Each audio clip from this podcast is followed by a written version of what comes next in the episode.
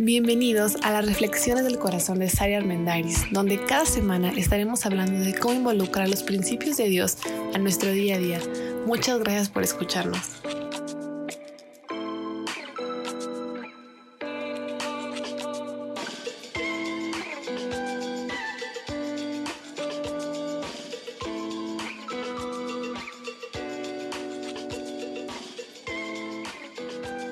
Hola, hola, bienvenido a este nuevo episodio de nuestro podcast. Gracias por conectarte.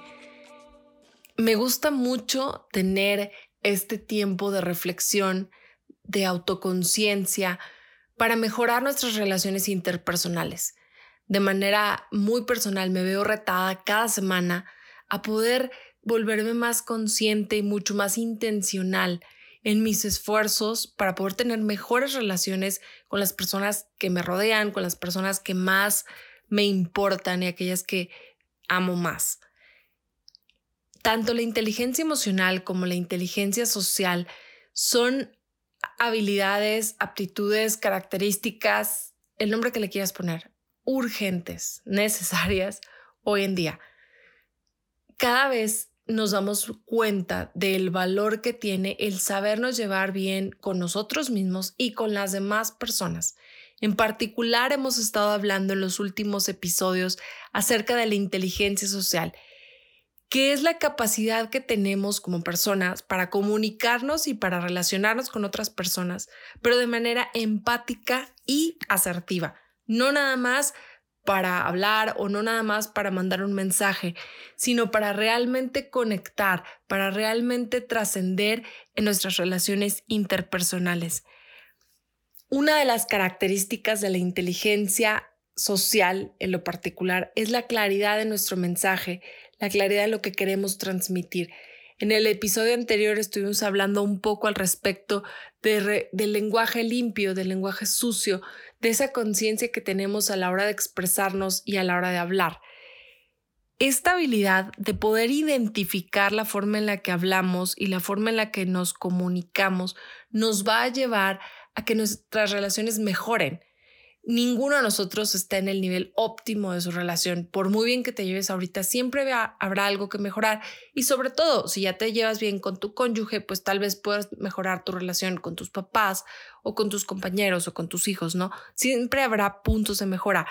Pero la clave está en enfocarnos un poco más, en volvernos conscientes de que lo que estemos diciendo, pasarlo por tres filtros. Lo primero que lo que estemos diciendo invite a la empatía. Número dos, que comunique que nuestra mente está abierta a recibir nuevas ideas. Y número tres, que buscamos un libre intercambio de ideas.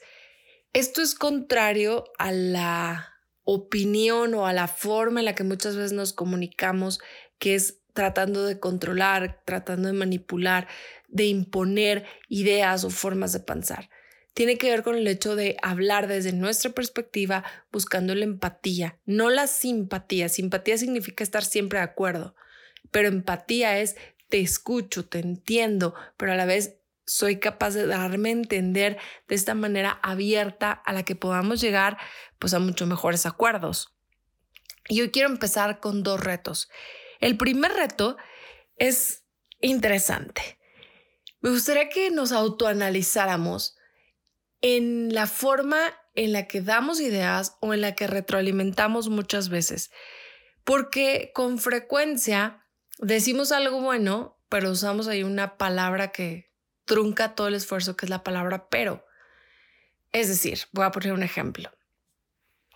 Hijo, este trabajo que acabas de hacer me encantó, pero creo que deberías esforzarte más en tu trabajo de la otra materia, o sea, no nada más en este.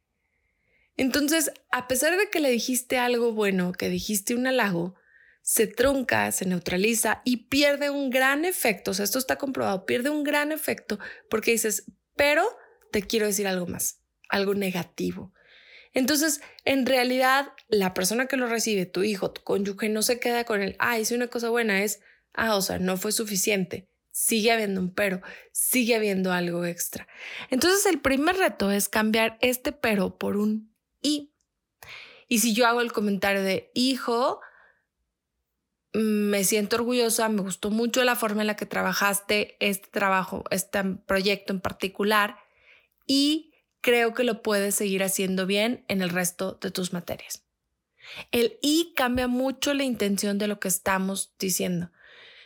Porque a veces queremos dar halagos, pero es como un, te quiero decir algo bueno, pero no quiero que te lo creas tanto. Entonces, para que no te lo creas tanto, le agrego el pero. Y cuando le agrego el pero, pierde el efecto y ya no voy a lograr pues las el impacto de las cosas buenas que quiero decirle a la otra persona. O sea, parece que quiero decir algo bueno, pero lo neutralizo al agregar este pero. Impedimos o se impide la conexión con el interlocutor. Así que el primer reto de la semana, yo creo que con este reto nos podemos llevar tiempo suficiente de esfuerzo. Es uno, escúchate cada vez que le agregues un pero a tu conversación en este sentido de decir algo bueno, pero agregarle ahí una cláusula, ¿no? O sea, no es completamente buena la idea, no es el halago, no estás diciendo algo al 100, sino que le estás ahí truncando esto. Y una vez que te hagas consciente, bueno, cámbialo por el y, en lugar de, pero, o sea, qué padre que ya em, llegaste un poco más temprano a la casa, a tu cónyuge. Pero bueno, yo esperaría que así sigas y que no nada más te dure una semana pues ya le estás matando la onda, o sea, ya, ya no tiene ese efecto que quieres de poder generar algo positivo en la vida del otro. Recordemos que hemos hablado mucho acerca de invertir en nuestras relaciones interpersonales. Y entonces cuando decimos algo bueno, cuando queremos retroalimentar, cuando queremos eh, exaltar algo que la otra, está, la otra persona está haciendo, en vez del pero podemos poner el y. Y el segundo reto es entrenarnos a decir tres frases mágicas y poderosas que yo creo que pueden mejorar en mucho nuestras relaciones interpersonales. Y las frases son, no sé, cometí un error y cambié de opinión. ¿Qué contrario es esto a la mentalidad ególatra de que siempre tengo la razón de que yo nunca me equivoco y de que aunque me estés demostrando en la cara que lo que dije no era cierto, tengo que defenderlo hasta morir. Realmente querer ganar el 100% de nuestras conversaciones, querer demostrar que siempre somos los mejores, que siempre tenemos la razón, que siempre tenemos la mejor idea, es muy iluso. Y no y no es una forma de invertir, no construye nuestras relaciones. En el último episodio hablábamos acerca de construir y que todo lo que digamos sea para construir y para edificar nuestras relaciones interpersonales. Así que cuando tenemos la humildad suficiente de decir, no, la verdad no sé, o, ¿qué crees? Cometí un error. Tiene, yo le agregaría una palabra todavía más mágica. Tienes razón, me equivoqué y número tres, la verdad ya cambié de opinión. Sé que antes decía esto y esto y esto, pero he reflexionado y cambié de opinión. No dimensionamos el efecto tan poderoso que puede tener en nuestras relaciones el decir esto con toda sinceridad, no con orgullo, sino con toda sinceridad. Y ojo, por eso primero el reto fue quitar el pero, porque no se va a valer decir, cometí un error, pero bueno, o sea, casi nunca me equivoco, o sea, es la única vez que lo voy a reconocer. No, bueno, no eches a perder la frase, no, o sea, es solamente, no sé, me equivoqué o cambié de opinión. Y creo que el entrenarnos a decir estas cosas nos va a ayudar mucho a generar más conexión, más apertura y poder relacionarnos con más honestidad, pues con aquellos que realmente decimos ser muy cercanos. Cuando no tenemos claridad en nuestro mensaje, porque hablamos por hablar, porque hablamos con mucho egocentrismo em, metido ahí en la conversación que de repente se deja ver, no solamente soltamos lo primero que nos viene a la mente, sino que a veces ni siquiera pensamos el orden correcto de las cosas, o sea, hablamos como viene, como las ideas bajan, como se nos va ocurriendo. Y muchas veces la falta de claridad nos nubla la vista. y empezamos a explicar cosas sin siquiera tener la atención de la otra persona, sin siquiera haber planteado el escenario completo en nuestra mente. Solo es hablar por hablar. Y hablar por hablar no nos va a dar buenos resultados a largo plazo y sobre todo si queremos fomentar relaciones sanas, relaciones duraderas y relaciones que puedan trascender. Si queremos influir en los demás, motivarlos, queremos fomentar la cooperación, queremos ayudar a que la relación crezca y mejore, pues es bien importante presentar la información de una forma fácil de digerir para el cerebro de las demás personas. Leí una frase que me gustó mucho de una regla de la que habla el doctor Daniel Amen, un neuropsiquiatra experto en, en el cerebro, y dice que cuando tienes 20 años, es la regla 20, 40, 60, cuando tienes 20 años crees que todo mundo está eh, pensando algo acerca de ti, te preocupa mucho lo que los demás piensen acerca de ti. Cuando tienes 40, te das cuenta que ya no te importa lo que los demás piensen de ti. Pero cuando tienes 60, te cae el 20 que la gente nunca pensó en ti porque siempre están pensando en ellos mismos. Y me gusta mucho porque tiene tan, tanta verdad en ella. Estamos creyendo todo el tiempo que cuando hablamos, casi siempre los demás van a decir, wow, ¿qué tiene que decir el otro? O sea, quiero que me deslumbre con su sabiduría. Y puede ser que a veces sí, pero en conversaciones íntimas con gente importante, ambos queremos decir nuestros puntos de vista y ambos queremos sacar lo que traemos y queremos decirle al otro lo que sentimos y tal vez ambos queremos influir en el otro, porque me gustaría pensar que a estas alturas, si eres un fiel seguidor de este podcast, ya sacaste de tu mente la idea de controlar o de cambiar a la otra persona. Pero bueno, si no lo controlamos, si no lo vamos a cambiar, podemos influir, podemos fomentar la cooperación, podemos generar acuerdos y generar soluciones que lleven a trascender nuestras relaciones. Pero para esto debemos de ponernos a pensar que los demás no siempre están diciendo, wow, ¿qué me va a decir esta persona? Eso no todo el tiempo. Puede ser que a veces algunas personas, ciertas personas que admiras y, y, todo lo que dicen, bueno, quieres escucharlo y quieres devorártelo, pero la verdad es que no siempre tenemos esas ganas o esa ansia de saber todo lo que, no sé, tu esposa quiere decir, o todo lo que tu cónyuge quiere decir, o todo lo que tus hijos quieren decir. Así que si queremos influir, tenemos que ser muy inteligentes. Por eso se llama inteligencia social, porque es esta inteligencia de buscar comunicar con empatía, con asertividad. Así que procesar un poco más de información para que le quede más claro al otro, pues es algo muy sabio. Es como querer llevar al cerebro de la otra persona por un paseo, ¿no? Y, querer decirle, mira, te quiero enseñar algo. Nada más que tengo que poner el terreno primero. ¿Cómo voy a llamar tu atención? ¿Cómo te voy a ir dando la, el mensaje? ¿Qué palabras voy a usar? ¿Qué forma voy a usar? ¿Qué tono voy a usar?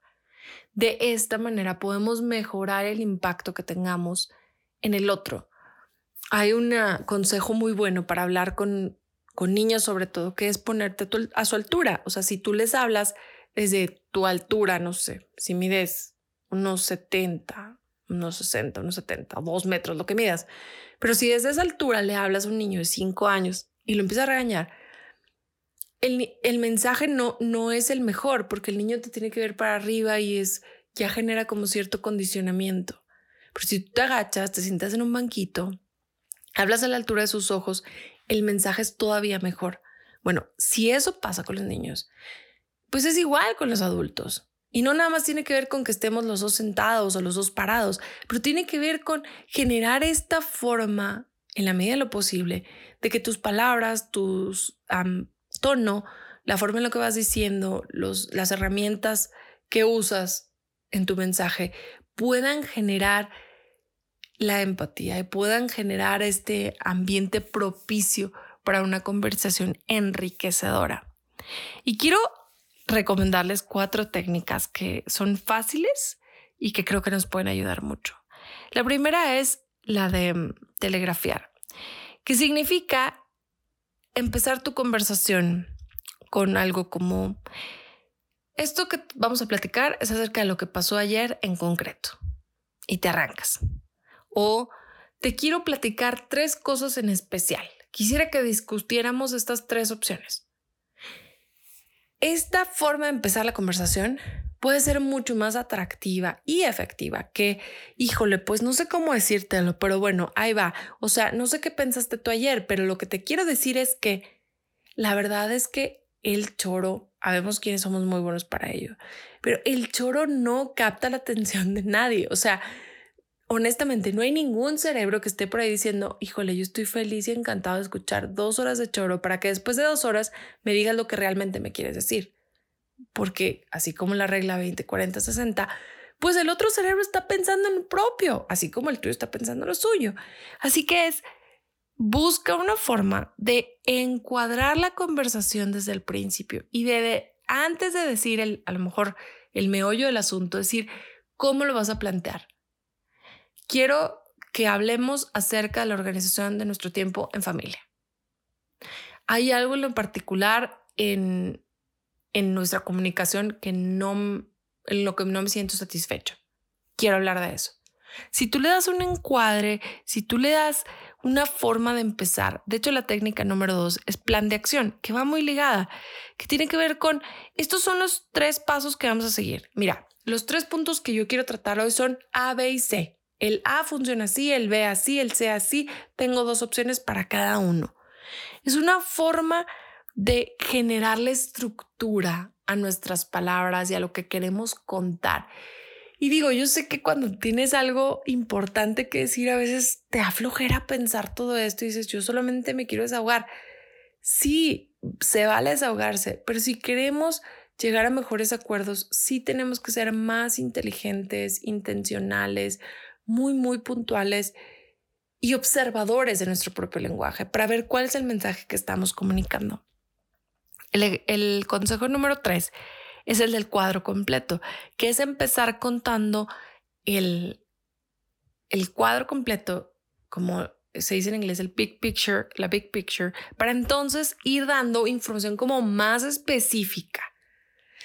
Quisiera hablar en general de nuestra paternidad, ah, bueno, ¿qué punto la paternidad? Ah, bueno, y empiezas a desglosar un poco más. En este tiempo estoy haciendo escuela en casa con, con mis hijos.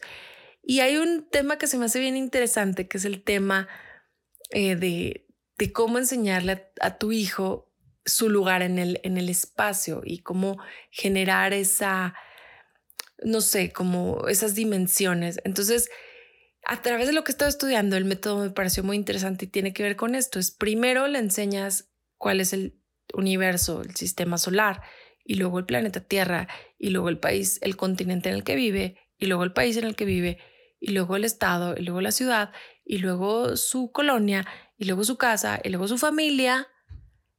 Y él pertenece a ese grupo. Y de esa manera, si tú vas de lo más grande a lo más pequeño, bueno, en ese tema en particular, se me hace muy interesante cómo al niño le queda clara la idea de que él pertenece a un sistema completo. Él es parte de una comunidad, parte de una familia, parte de un país, parte de un mundo.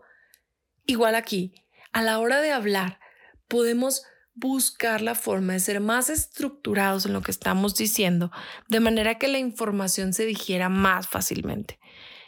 Y el último consejo, pues son las metáforas, ¿no? Usar ejemplos, usar analogías, usar metáforas tan sencillas como términos coloquiales, de manera que podamos realmente captar la atención del otro. Si dices, Fíjate que ayer me di cuenta que soy capaz ya de escuchar los sonidos de tres diferentes pájaros que hay afuera de nuestra casa. ¿Tú te has dado cuenta de eso? Ya, me, ya no sé cuál es cada uno, la verdad, porque no los conozco, pero yo ya soy capaz de identificar los tres pájaros. Y la otra persona, ¿y eso qué? ¿Qué, qué tiene que ver con nuestra vida? Después de analizar eso de, los, de que ya soy capaz de escuchar a tres pájaros diferentes, me he dado cuenta la importancia de estar un poco más en silencio y observar Y creo que eso nos ayudaría muy bien en nuestra relación de pareja, como observarnos un poco más. Entonces te vas a un tema que puede ser que no tiene nada que ver, pero ayuda a ejemplificar de manera más sencilla y, con y menos choro. La clave es entrenar nuestra mente, porque nuestra mente nos juega chueco, ¿sabes? Estamos tan enfocados en nosotros mismos en que pues la inteligencia social a veces ni le damos importancia y sale sobrando y si el mensaje es claro no, pues ni me importa porque lo que quiero es hablar y ya. Y el otro tiene la responsabilidad de entenderme solo porque sí. ¿En serio? Solo porque sí. Quiero dejarte un consejo del gran Salomón que está citado en el libro de los Proverbios. Proverbio 16, 23 dice así. El corazón del sabio hace prudente su boca y añade gracia a sus labios.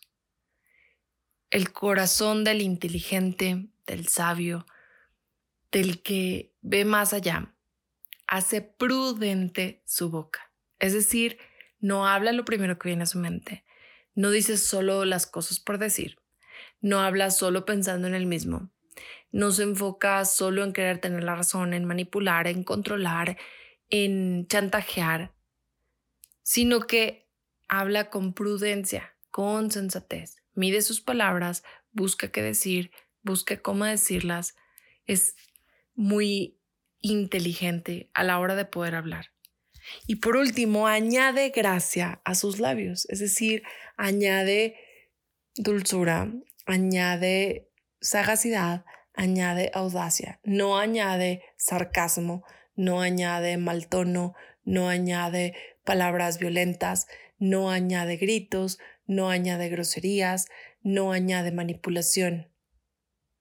Hablar con gracia y con prudencia es el reflejo de un corazón sabio y sensato. Así que nos invito a que esta semana nos autoanalicemos y reflexionemos, escuchemos mucho lo que estamos diciendo. ¿Acaso cuando das un elogio, cuando dices algo bueno, estás ahí metiendo el pero? ¿O será que estás tan enfocado en querer ganar la conversación siempre que no tienes la humildad para decir, la regué, no es cierto, tienes razón, me equivoqué. Y sobre todo, busca generar un mensaje claro, un mensaje entendible para el otro, ya sea porque empiezas con una frase importante o porque cuentas el plan de acción o porque hablas acerca del cuadro completo, usas una metáfora, lo que sea, pero busca herramientas para mejorar la comunicación. Nuestras palabras, nuestra forma de transmitirlas es la base de nuestras relaciones interpersonales. Así que nos motivo pues echarle ganas. Gracias por escucharme. Me encanta saber que somos una comunidad tan grande y que estamos llegando muy lejos. Así que si lo que te estás escuchando te gusta, te invito a que lo compartas para que llegue a la persona correcta. Me puedes encontrar en Instagram como arroba del corazón de Sari, donde estoy subiendo mucho contenido para crecer en esto y para seguir aprendiendo al respecto.